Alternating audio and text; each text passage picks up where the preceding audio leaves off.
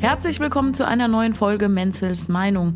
Wir sprechen heute über das Thema Eifersucht und vor allem, was die Eifersucht mit der Liebe und mit unseren Beziehungen und uns macht. Hallo Stefanie. Hallo Janika.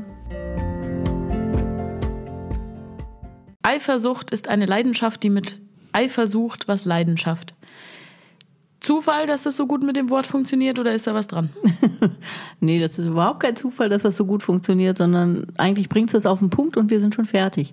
Okay, tschüss. Freut uns, dass ihr eingeschaltet habt. Hört auch nächstes Mal wieder rein. So, okay, das heißt, wir wissen schon mal, Eifersucht ist nicht gut. Soweit sind wir jetzt schon mal gekommen. Auf jeden Fall ist Eifersucht äh, für denjenigen, der sie hat, nicht gut. Und für den, der sie aushalten muss beim anderen, ist es, glaube ich, unfassbar anstrengend und unfassbar ungreifbar. Also es ist schon ein sehr, sehr anstrengendes Thema. Und so wie ich das erlebe, sind sehr viele Menschen davon betroffen. Was heißt sehr viele Menschen?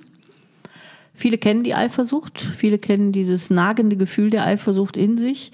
Und äh, ich glaube, es werden immer mehr, die die, diese Eifersucht dann nicht nur in sich kennen, sondern tatsächlich ihren Partner, ihre Partnerin oder irgendwen im Umfeld darunter leiden lassen. Also auch Freundinnen, Freunde oder so. Also es muss ja gar nicht so eng sein, sondern man kann ja auf alles Mögliche eifersüchtig sein. Aber ich denke, am meisten betroffen sind immer direkte Partnerschaften. Ich habe die Menschheit in drei Gruppen eingeteilt. Die krankhaft Eifersüchtigen, die immer eifersüchtig sind, egal ob es einen Anlass gibt oder nicht die anlassbedingten Eifersüchtigen, die irgendwie eifersüchtig sein können, aber es nicht zwangsläufig sind, und die, die gar nicht eifersüchtig sind, egal was passiert. So, ich würde mich in der mittleren Range einordnen, weil ich, ich irgendwie weiß ich nicht, gefühlt wird man oft gefragt, ob man ein eifersüchtiger Mensch ist. Und meine Antwort ist dann so immer, ich weiß es nicht genau. Ich weiß gar nicht, ob ich. Ich hatte bisher in meinen Beziehungen habe ich keinen, keinen Grund gesehen oder keinen Anlass bekommen, aber ich weiß nicht, ob ich es wäre, wenn ich irgendwie misstrauisch sein müsste oder wenn da was wäre. Keine Ahnung. unterstützt du denn meine Einteilung in drei Menschengruppen? Ich äh, habe gerade mal so schnell überlegt, ich weiß nicht, ob es da noch mehr Gruppen gibt, aber grundsätzlich hast du da recht, ja. Also es gibt natürlich den, den Eifersüchtigen, der so erschüttert ist in seinen Grundfesten der eigenen Persönlichkeit, würde ich sagen, dass er tatsächlich auf alles und jeden und immer eifersüchtig ist, auch auf Dinge, auf Ereignisse, ne? also nicht nur auf Personen mhm. Eifersucht, sondern tatsächlich auf alle Ereignisse. Und äh, das ist natürlich unfassbar anstrengend für die Umgebung, den Partner, die Partnerin. Äh, und das andere ist natürlich, wie du das beschreibst. Es ist ja auch äh, die Frage, wie löst oder wie wird Eifersucht ausgelöst? Ja, mhm. es kann ja einfach sein, dass man friedlich zusammenlebt und vertraut. Das ist nämlich da ein ganz, ganz wichtiger Begriff drin, dieses Vertrauen. Ähm, und auf einmal stellt man fest, dass das Vertrauen unbegründet war und man spürt sowas wie Eifersucht und man spürt, dass man da das ergründen möchte und auch möchte, dass der andere nicht so Heimlichkeiten hat und nicht so einen hintergeht und dann entwickelt sich so eine Eifersucht und das ist das wahrscheinlich, was du gemeint hast, also dass man so merkt, okay, ich könnte eifersüchtig sein, hatte noch nie den Grund, aber das Vertrauen wird erst dann getestet, wenn tatsächlich so ein Fall eintritt, ne, würde ich sagen. Mhm. Und dann eben jemand, der gar nicht eifersüchtig ist. Das finde ich allerdings interessanterweise auch wieder bedenklich. Ja, also irgendwie ist Eifersucht schon auch ein, ein wichtiges äh, Gefühl, mit dem eigenen Vertrauen umzugehen. Und ich glaube, das bin ich mir ganz sicher, das glaube ich nicht nur, wir Menschen sind und sind niemals so stark in unserem Vertrauen, in unserer Basis als Vertrauen, äh, dass wir so gar keine Eifersuchtsgefühle haben. Ja, also ich glaube, das ist eher so ein Zeichen davon, dass wir diese Gefühle nicht zulassen, wenn wir nicht eifersüchtig sind oder nicht, nicht uns einsetzen für die Partnerschaft oder sowas. Also wenn das so ganz weggedrückt ist. Ne? Tatsächlich finde ich jetzt eine spannende Antwort von mhm. dir, weil ich denke zurück an die Folge, die du zum Thema Sorgen gemacht mhm. hast, damals mit meiner Schwester. Mhm. So, und da hat sie gesagt, Sorgen sind für sie auch ein Zeichen von Liebe. Mhm. Gehört ja ein bisschen damit rein und da hast du ihr ja irgendwie auch vehement widersprochen. Mhm. Das passt auch. Nee, das ist, widerspricht dem ja auch nicht. Sondern ich glaube nur einfach, also ich würde mich jetzt für einen sehr vertrauten, also da, ich habe ein gutes Selbstvertrauen und auch ein gutes Vertrauen so in die Welt, ja. Mhm. Also sonst äh, glaube ich, wird man auch so eine Arbeit gar nicht machen können. Also ich vertraue schon sehr, sehr, sehr. Aber ich kenne trotzdem dieses Gefühl, wenn ich von jemand vielleicht belogen werde oder sowas. Ich gucke mir dann schon die Spiegel an, aber da ist ja ein Gefühl hinter. Ja, mhm. also ich kann ja natürlich mit mir dann umgehen, aber äh, trotzdem ist es ja ein Gefühl, was erstmal dahinter ist. Und die sollte man sich halt eingestehen und nicht so darüber hinweggehen. Das hat jetzt nichts mit einem Liebesbeweis zu tun, ne? Mhm. sondern eher damit zu tun, dass ich merke, man kommt durch bestimmte Themen doch nochmal an solche Bereiche, wo es dann, dann wäre es fatal zu sagen, ich bin nicht eifersüchtig, ja, fühle ich nicht, sondern wirklich sich diese Gefühle einzugestehen und mal zu gucken, wo hat man da noch einen Mangel im Vertrauen. Und ja. ich glaube, das hat fast jeder. Also das glaube ich schon. Okay, das heißt aber, da müssen erstmal Gefühle sein, die man sich ja. eingestehen kann. Man kann doch wirklich einfach diese Gefühle nicht haben, oder? Kann man ja im Negativen dann auch naiv nennen mhm. oder gutgläubig oder wie auch immer. Mhm. Aber es kann ja auch wirklich sein, dass da nichts ist, was man sich eingesteht. Ja, wenn das so ist, ist ja okay. Ne? Das glaube ich bloß halt nicht so ganz. Also ich glaube tatsächlich, das war ja, was ich eben so meinte, dass kaum einer im Vertrauen so stark ist, mhm. also so in sich selber, ja, dass man da nicht irgendeine eine kleine, eine kleine Macke hat und tatsächlich solche Gefühle hat, aber dann im blödesten Fall eben wegdrückt und sagt, mhm. nee, habe ich nicht, gehe ich drüber. Ja, mhm. so. Ich finde aber auch immer so spannend zu überlegen, könnte ich durchdrehen bei dem Gedanken, wann ich vielleicht zu sehr vertraut habe. Also ich erzähle hier so schön, in meinen Beziehungen habe ich nie einen Anlass bekommen. Wer weiß, ob jemand anders nicht in meiner Situation total misstrauisch gewesen wäre mhm. und meine Ex-Freunde mich wahrscheinlich 800 Mal betrogen haben mhm. oder so. Mhm. Aber das ich meinte ich ja eben so damit. Das ist ja, äh, Vertrauen ist eine starke Qualität, ja. Also die, die da gibt es ja auch nochmal Abstufungen drin. Also es gibt ja so Vertrauen in alles, ja. Also äh, Vertrauen, dass zum Beispiel jetzt dieses Wasser trinkbar ist, wäre wichtig, ja. Wenn ich hier so ein Glas Wasser habe, dass mhm. ich so sehe, okay, das trinke ich, das trinke ich ja blind. Ich mache nicht vorher einen Test, ob es mir gut tut. Ja? Dieses Wasser ist übrigens meins und das trinkt sie, trinkt sie immer blind, weil nur ich bringe mir zur Podcastaufnahme Wasser mit. Oder äh, dass so eine Technik funktioniert, vertraue ich. Oder dass ja heute Abend die Straße noch da ist, wo sie ist. Das ist ja so ein Vertrauen, was so blind mhm. da ist, ja. Und was ja ganz bescheuert wäre, wenn man es nicht hat. Das gibt es ja auch, dann ist man da halt nicht mehr so fit oder auch krank.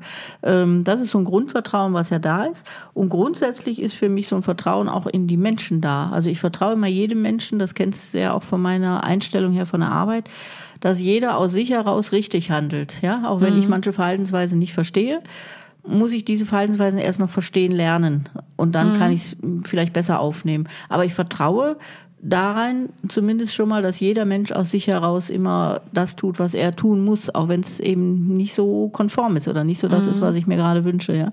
Und dann gibt es ja immer in den persönlichen Beziehungen das Vertrauen, wo ich auch blind vertraue, dass der Partner mit mir offen umgeht, keine Heimlichkeiten hat, so wie ich das auch tue, also so wie ich das für mich auch lebe.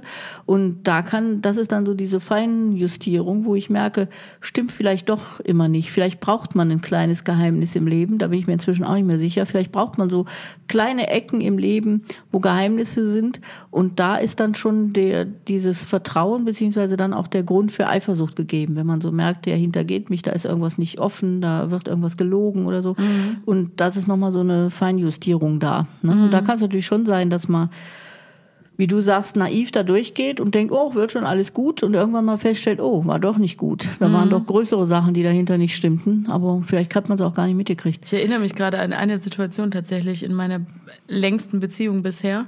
Ähm, da wollte ich an seinem Handy irgendwas tun. Ich weiß nicht mehr, irgendein Foto oder so anschauen.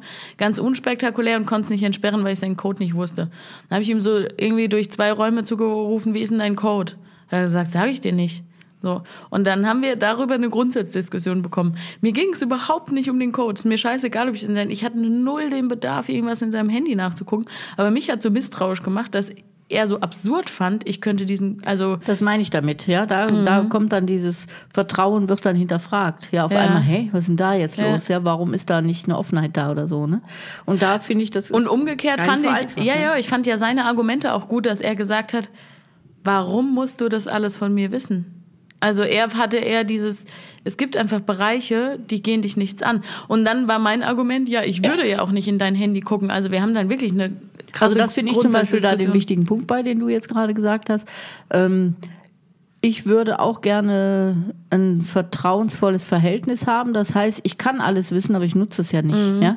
Also das ist ja gar nicht schlimm, wenn man es weiß, man tut es dann eben mhm. auch nicht, ja, oder man guckt ja nicht nach oder man recherchiert ja nicht, ne? Aber so dieses, ich sag's dir nicht oder das ist mein Geheimnis oder da habe ich halt Geheimnisse, das äh, finde ich, äh, zieht einem so ein bisschen die Füße unterm Boden weg, ja, wo man so mhm. merkt, oh, habe ich jetzt vielleicht vertraut und es stimmt gar nicht. Also das meinte ich so mit diesem Feinjustieren. Mhm. Ne? Und ich da hatte vor allem, schleudern. Ja. Ich hatte keinen Code an meinem Handy. Also er mhm. hätte jederzeit an mein Handy gehen. Ja. Und plötzlich hatte ich das Bedürfnis, bei mir auch einen Code reinzumachen, ja. weil da so ein Gefälle drin war. Genau. Aber habe ich auch, kenne ich auch. Ne? Ich bin ja total transparent, auch für alle, die mit mir arbeiten, die wissen immer alles von mir. Und wenn ich dann merke, Stephanies dass das Code lautet. ähm, und wenn ich dann merke, dass das einseitig ist, wird es schwierig, ne? Wo ich denke, okay, ja, ich bin für alle transparent, aber wo stimmt es da nicht oder so? Ja. Also es ist schon eine interessante Auseinandersetzung mit so Gefühlen. Aber ne? es ist ja eigentlich auch Quatsch. Ich meine, ja. ich kann doch entscheiden, wie will ich mit ja. meinem Handy in der Partnerschaft umgehen und muss es nicht an ihm messen oder mit ihm, keine Ahnung. Bei mir ist aber auch das Fatale, dass ich immer im Leben hauptsächlich dadurch Probleme habe, dass ich von mir auf andere schließe. das und ich, geht aber jedem so, glaube ich. ich weiß halt, ich hätte nur den, den Wunsch, dass mein Partner, Partner meinen Handycode nicht kennt, wenn da wirklich was ist, was ich verstecken möchte. Genau, so, so. ist das. Mhm. Und er hat gesagt, da ist nichts. Er hat mir dann irgendwie auch sein gesamtes Handy gezeigt, wo ich gedacht habe, wo, in welchem Film sind wir denn jetzt gerade? Da wollte ich überhaupt nicht rein irgendwie. Aber er wollte mir so sagen, ihm geht es nur ums Prinzip. Und dann fand ich so faszinierend, dass ich keine Prinzipien habe. Ich hätte nur einen Code im Handy und den ich ihm nicht verraten würde, wenn es da wirklich was gäbe, was ich ihm verheimlichen würde. Aber das ist schon äh, die wichtigste Erkenntnis dabei, die du ja gerade hattest, dass man so von sich immer auf andere schließt. Mhm. Ja, also äh, ich glaube tatsächlich auch, wenn es da um Geheimnisse geht, wo wir vielleicht jetzt noch mehr in diese partnerschaftlichen Eifersüchteleien auch kommen oder Eifersucht kommen, ist ja nicht nur Laien, sondern Sucht, mhm. ähm, dass es da tatsächlich so äh, total individuell ist, wenn man, also dass ich zum Beispiel denke, ich bin ja so äh, oder du auch, wir sind ja so gewieft, ja. Wenn wir was Geheimes machen wollen würden, würden wir das hinkriegen. Mhm. Da hätten wir ja sämtliche mhm. Möglichkeiten, ja. Mhm. Also wir sind nicht blöd, ja. Und äh, das ist so dieser Punkt, wo man, wo man eben beim, bei jedem Menschen davon ausgehen muss. Wenn er was geheim halten will, hält das geheim. Und da sind diese Kennzahlen oder Codes oder sowas natürlich immer, da kannst du drüber geheim halten. Und das mhm. empfindet man dann direkt als so, okay, was will man da geheim halten, mhm. ja, so. Aber äh, natürlich hat man da keinerlei Rechte drauf und man hat auch keinerlei ja, der andere keine Pflicht, einem das mitzuteilen und trotzdem ist das so ein kleiner Dorn, fand ich, finde mhm. ich so, ja, mhm. wo man so, ich, ich will das nicht wissen, ja, aber es ist komisch, ja, mhm. so, so eher, ne, das so, ich will diese ganzen Zahlen, ich kann sie mir sowieso nicht merken, ja, interessiert mich auch wirklich nicht, aber wenn dann einer so viel Theater darum macht und sagt, das darf keiner wissen und kann keiner und soll keiner und so, da wird man dann schon irgendwie so stutzig und denkt, okay, was ist denn da los, ja, also was steckt dahinter, mhm. ne, und das aber, eben sehr in engen Beziehungen, weißt du, ist mir scheißegal, ob ihr als Kinder habt ihr sowieso euer Zeug, also das je weiter man weg ist, umso. Mhm. Aber in der Partnerschaft ist sowas nochmal ganz aber markant. Ich kenne deinen Handycode. ich habe ihn dir heute Morgen selbst eingerichtet. nee, aber ähm, stimmt, du kennst meinen nicht. Ja. Aber ich denke, so oft wie die Leute sagen, ihr seht euch aber ähnlich, funktioniert mein Facescan auch mit dir. Also Google, mal probieren. Google reagiert schon immer, wenn du okay sagst. Dann, gerade eben ist mein Handy schon wieder angesprungen, weil es gerne ausführen möchte, was immer du, Stefanie ihm sagt. Das war nicht ich. Das sollte es endlich mal lernen.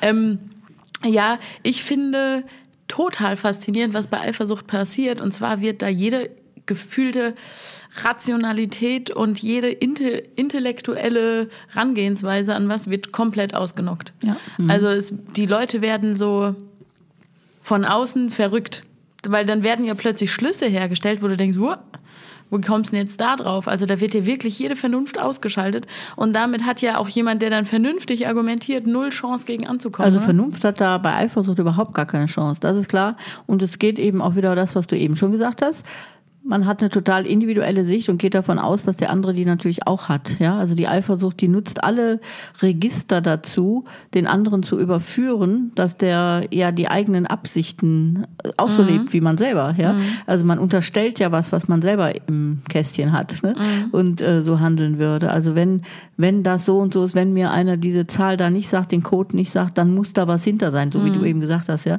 und jemand, der tatsächlich in dieser Sucht hängt, der nimmt natürlich sämtliche Beweise dafür her, ja, und äh, führt äh, jede, jede Wolke am Himmel darauf zurück, dass du jetzt gerade betrügen wolltest und dass du gerade fremdgegangen bist und was anderes mhm. gedacht hast. Ne? Also aber eben ganz aus diesem ganz, ganz eng gesteckten Denkmuster, was er selber aus der Sucht hat. Ne? Und das ist halt das Interessante dabei. Und das nutzen keine intellektuellen Begründungen, keine Nachweise, alles nutzt nichts mehr, weil das fällt mhm. diesem individuellen, dieser individuellen Sicht zum Opfer. Und das Fatale ist, wenn man sich dran anpasst, geht irgendwann gar nichts mehr, ne? Dann ist man in einem kleinen Käfig oder weiß nicht. Ja, vor allem einen kleinen Käfig. Ich glaube einfach, man kann sich eine Schnur um den Hals legen, ja. Also es wird immer enger. Äh, das ist ja das Blöde, wenn du dich als Co-abhängig bei der Eifersucht betätigst, ja. Also dich da äh, bei Eifersüchteleien lässt. Äh, wie heißt das? Eifersuchten lässt. Ja. Also die andere du Seite. willst es immer verniedlichen. Wir sollten dieses Thema mal klären, was da bei dir los ist. die andere Seite der Eifersucht lebst, ähm, dann müsstest du, also du, du findest keinen Ausweg daraus. Alle Beweise, die du lieferst, werden wieder so gedreht, dass sie gegen dich genommen werden von eifersüchtigen Menschen. Ne?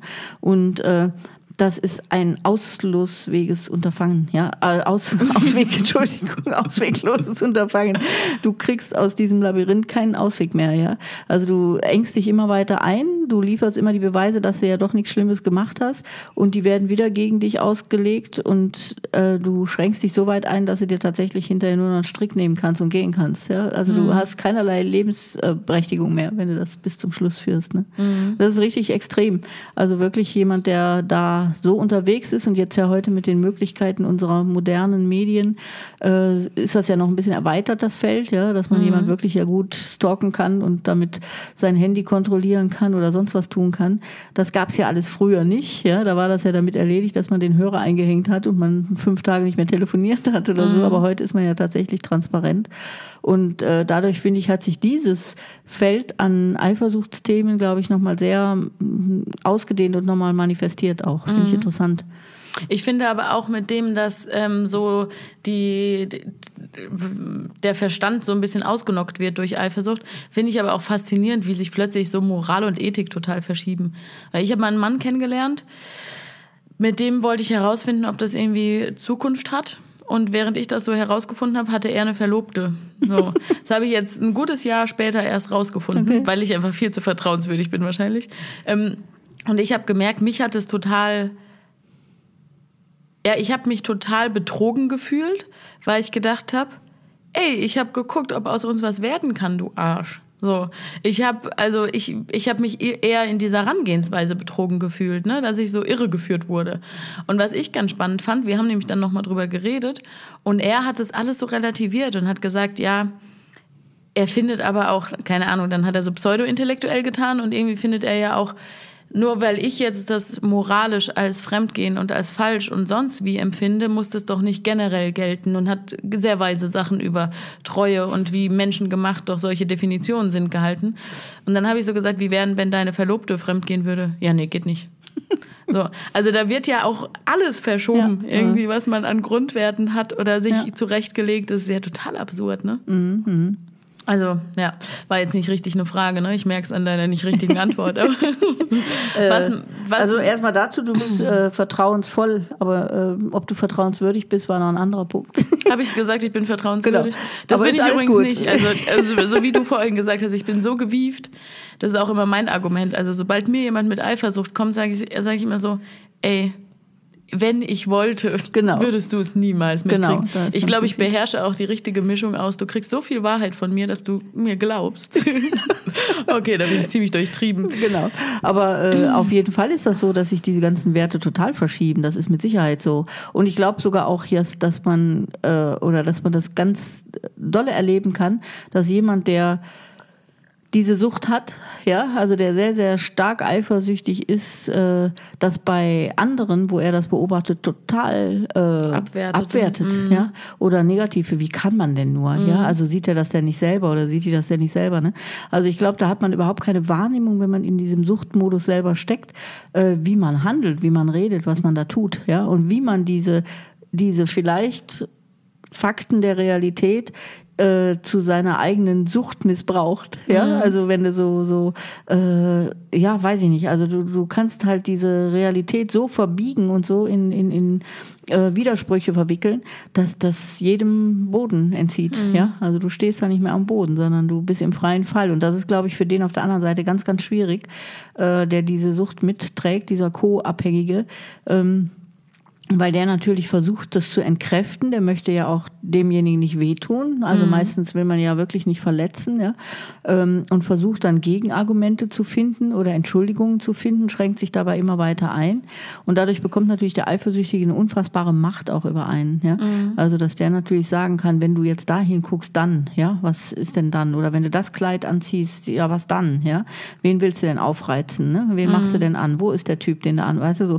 Also das kann man ja total sowas von auf die Spitze treiben, dass man kaum mehr einen Ausweg dann hat. Mhm. Ne? Und äh, da verschieben sich auf jeden Fall diese Realitäten, die Fakten ne? oder die Moral auch. Also das verschiebt sich alles total. Man ist da in einem Wahn, glaube ich. Ne? Was ich aber auch spannend finde, ich meine, wenn man nach deiner Philosophie, nach deiner Theorie geht, dann ist ja alles, was wir nach dem sechsten Lebensjahr empfinden, erleben, nur noch eine Erinnerung an was, was vorher schon angelegt wurde. So, sprich, der Eifersüchtige hat irgendwas erlebt, was ihn zu einem Eifersüchtigen im Erwachsenenleben gemacht hat. Jetzt gibt es doch aber die Paare, ähm, so die Menschen, die sagen, ich habe immer vertraut, bis ich einmal richtig heftig betrogen wurde und dann erst wurde ich eifersüchtig. Wie geht das dann? Also wurden die dann mit fünfeinhalb schon richtig heftig betrogen? Auf jeden Fall. Ja, aber wie kann also, dieser Bruch zustande kommen? Also das kann sogar sein, dass du lebenslang keine Eifersucht spürst und mhm. auch keinen Grund für hast und dann irgendwas passiert, wo du auf einmal diese Sucht nachkommst oder diese Sucht fühlst. Ne?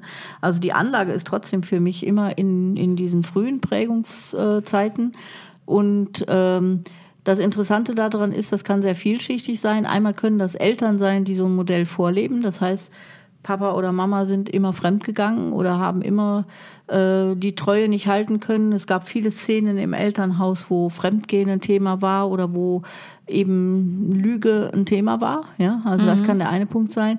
Das andere Thema, was es natürlich auch gibt und was sehr interessant sein kann, ist die Geschwisterfolge dabei. Ja, also ein äh, Erleben von der Geschwisterfolge. Das heißt, dass äh, der, sagen wir mal jetzt ganz klischeehaft, der kleine Prinz, der mit drei Jahren ein Brüderchen oder ein Schwesterchen kriegt wahnsinnig eifersüchtige Gefühle hat, mhm. ja, und merkt, ich bin hier nicht mehr der Prinz, sondern mhm. da kommt jetzt eine kleine Prinzessin oder ein kleiner zweiter Prinz, ja, und ich werde von meinem von meinem Trönchen gestoßen. Äh, das kann eine schmerzhafte Situation sein, die sich da durchträgt. Und ähm, das andere ist natürlich, äh, was ich ja auch häufig habe, sind Zwillingssituationen, ja, mhm. oder sogar Drillingssituationen in der Schwangerschaft, dass derjenige, der zuerst geboren wird oder der zu zweit als als zweiter geboren wird, eine bestimmte emotionale Situation hat, wo er tatsächlich eifersüchtig vielleicht ist auf den, der zuerst geboren ist, ja, und äh, immer bevorzugt wird oder immer größer ist, immer sportlicher ist, sowas, ja. Mhm. Äh, also es gibt so viele Konstellationen, die wir schon sehr in der frühen Prägung, sogar auch schon im im, Bauch der Mama als Zwillinge haben, je nachdem, wie wir liegen. Ja? Mhm. Also ob wir äh, mehr Platz hatten, weniger Platz hatten oder was auch immer als Zwilling. Äh, sowas kann da schon reinspielen, dass man diese Gefühle hat. Ja? Und es ist, ich finde das absolut faszinierend. Und dann irgendwann im Laufe des Lebens, das kann sich eben lange gar nicht bemerkbar machen, vielleicht auch gar nicht so offen, aber ich glaube, in Paarbeziehungen kommt es dann irgendwann mal so an die Oberfläche, dass man merkt, man wird betrogen und wird dann diese alten Themen angetriggert. Mhm. Ja, also dass man ähm, da spielen ja auch solche Sachen rein, was ich auch mit einer Zwillingssituation äh, öfter schon hatte.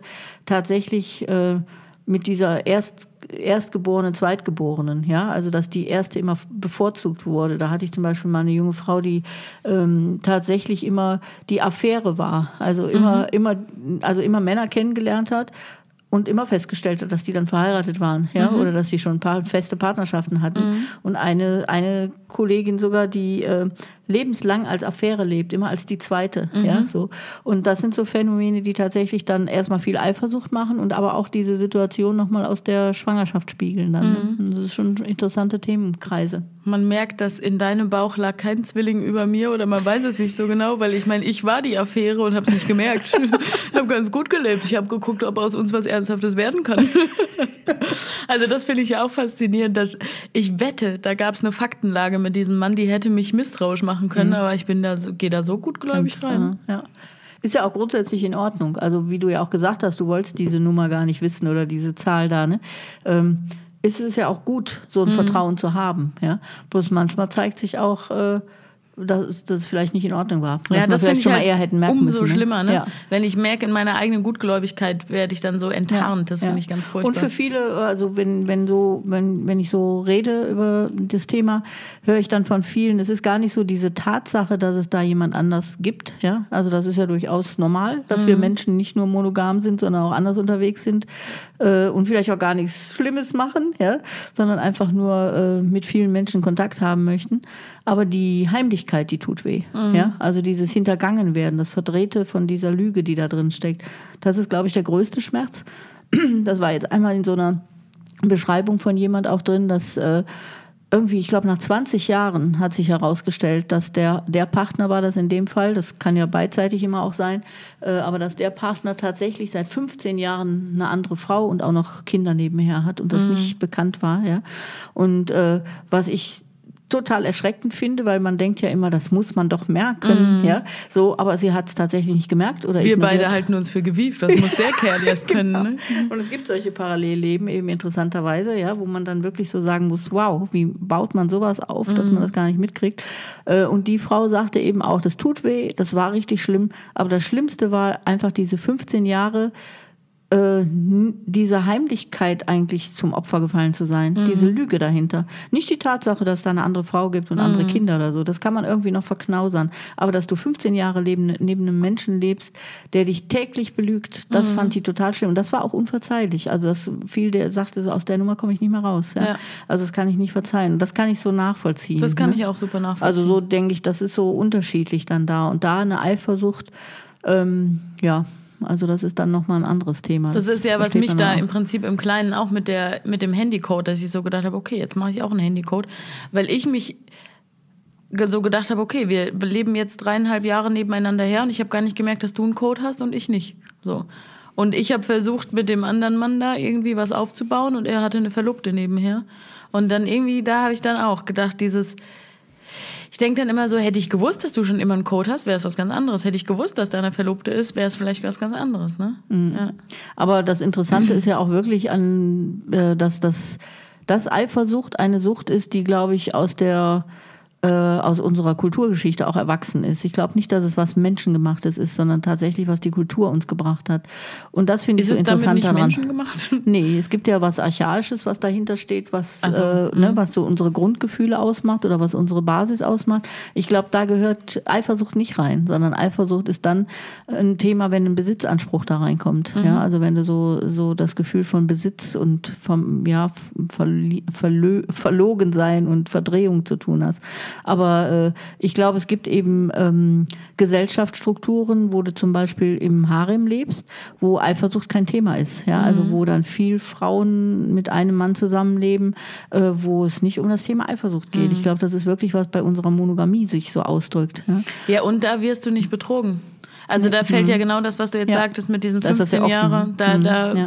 kommt nicht irgendwann der Punkt, wo du dann erfährst, ach, da gab es noch fünf. Frauen, sondern Und deswegen glaube ich so, das ist nicht unbedingt was, was zu uns als Mensch gehört. Ja, ich Ja. glaube, wir könnten anders leben. Und da bin ich immer so, wo ich so merke, okay, unsere Kultur hat das aus uns gemacht und das ist das, was unsere Kultur äh, dann auch so uns einschränkt. Ja, also Mhm. wo wir wirklich gucken müssen, wo kommt denn das her und wie kann ich es lösen oder wie kann ich da aussteigen. Ne?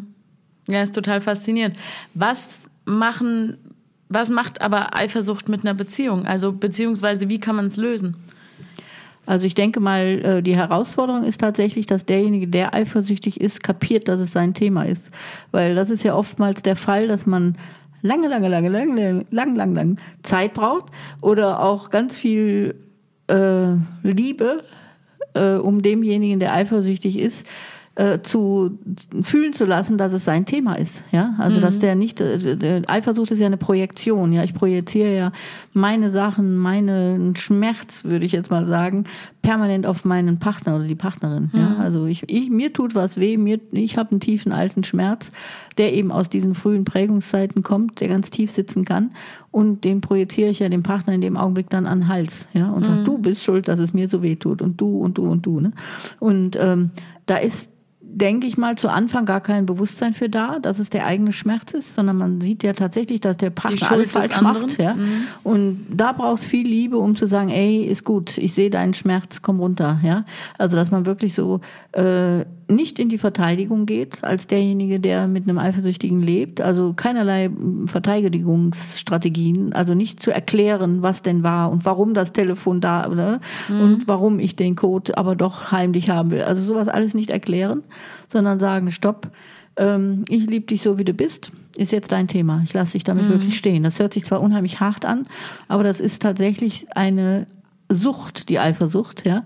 Und äh, Sucht heißt, ähm, es gibt immer den Co-Abhängigen dazu. Das heißt, jemand, der diese Sucht dann, wenn man in einer Partnerschaft ist, auch weiter fördert, indem er einem mit den falschen Mitteln versucht zu helfen. Mhm. Das ist so wie wenn du mit dem Alkohol oder mit den materiellen Süchten da äh, umgehst und tatsächlich zwar nicht gut findest, wenn dein Partner trinkst, ihm aber heimlich immer wieder eine Kiste Bier hinstellst, ja, mhm. und damit diese Co-Situation, also ihn mhm. unterstützt, ja, oder wenn jemand mit Geld nicht umgehen kann ähm, und du weißt ganz genau, irgendwann fährt er vor die Wand, weil er es nicht hinkriegt, aber du gibst ihm immer wieder Geld, immer noch mal einen Monat und noch mal einen Monat, bis er irgendwie dann doch vor die Wand fährt. Das sind solche Co-Situationen, die am Ende nicht helfen, sondern eher äh, das Leid noch ein bisschen verschleppen. Mhm. Ja? Mhm. Also besser wäre es da zu sagen, nee, ich kaufe kein Bier mehr, sieh zu, wie du klarkommst. Ja? Mhm. Oder da auch, ist nicht mein Schmerz, ist echt dein Schmerz, kümmere dich mhm. darum, ich gehe aus dem Zimmer. Ja? Also jetzt bei Eifersucht, das hört sich so brutal an, aber ich glaube, das ist da fast die einzige Rettung. Was aber ja das Schöne ist, äh, Eifersucht ist wie mit allen anderen Problemen und Herausforderungen im Leben. Wenn man es erkennt und bewusst dran arbeitet, kann man es auch noch lösen, wenn man erwachsen ist und schon seit 20 Jahren eifersüchtig ist. Ne? Auf jeden Fall. Es ist nur diese Hürde zu überspringen, dass man es wirklich für sich erkennt, dass es das eigene Problem ist und dass nicht die anderen das Problem sind. Ne? Ja. Und das ist da, glaube ich, der größte Schritt bei. Also das Wo ziehe ich aber die Grenze? Also wie habe ich eine Chance zu erkennen, gerade wenn man dann sehr irrational wird, okay, jetzt habe ich gerade wirklich konkreten Anlass, der verheimlicht doch was oder die verheimlicht doch was.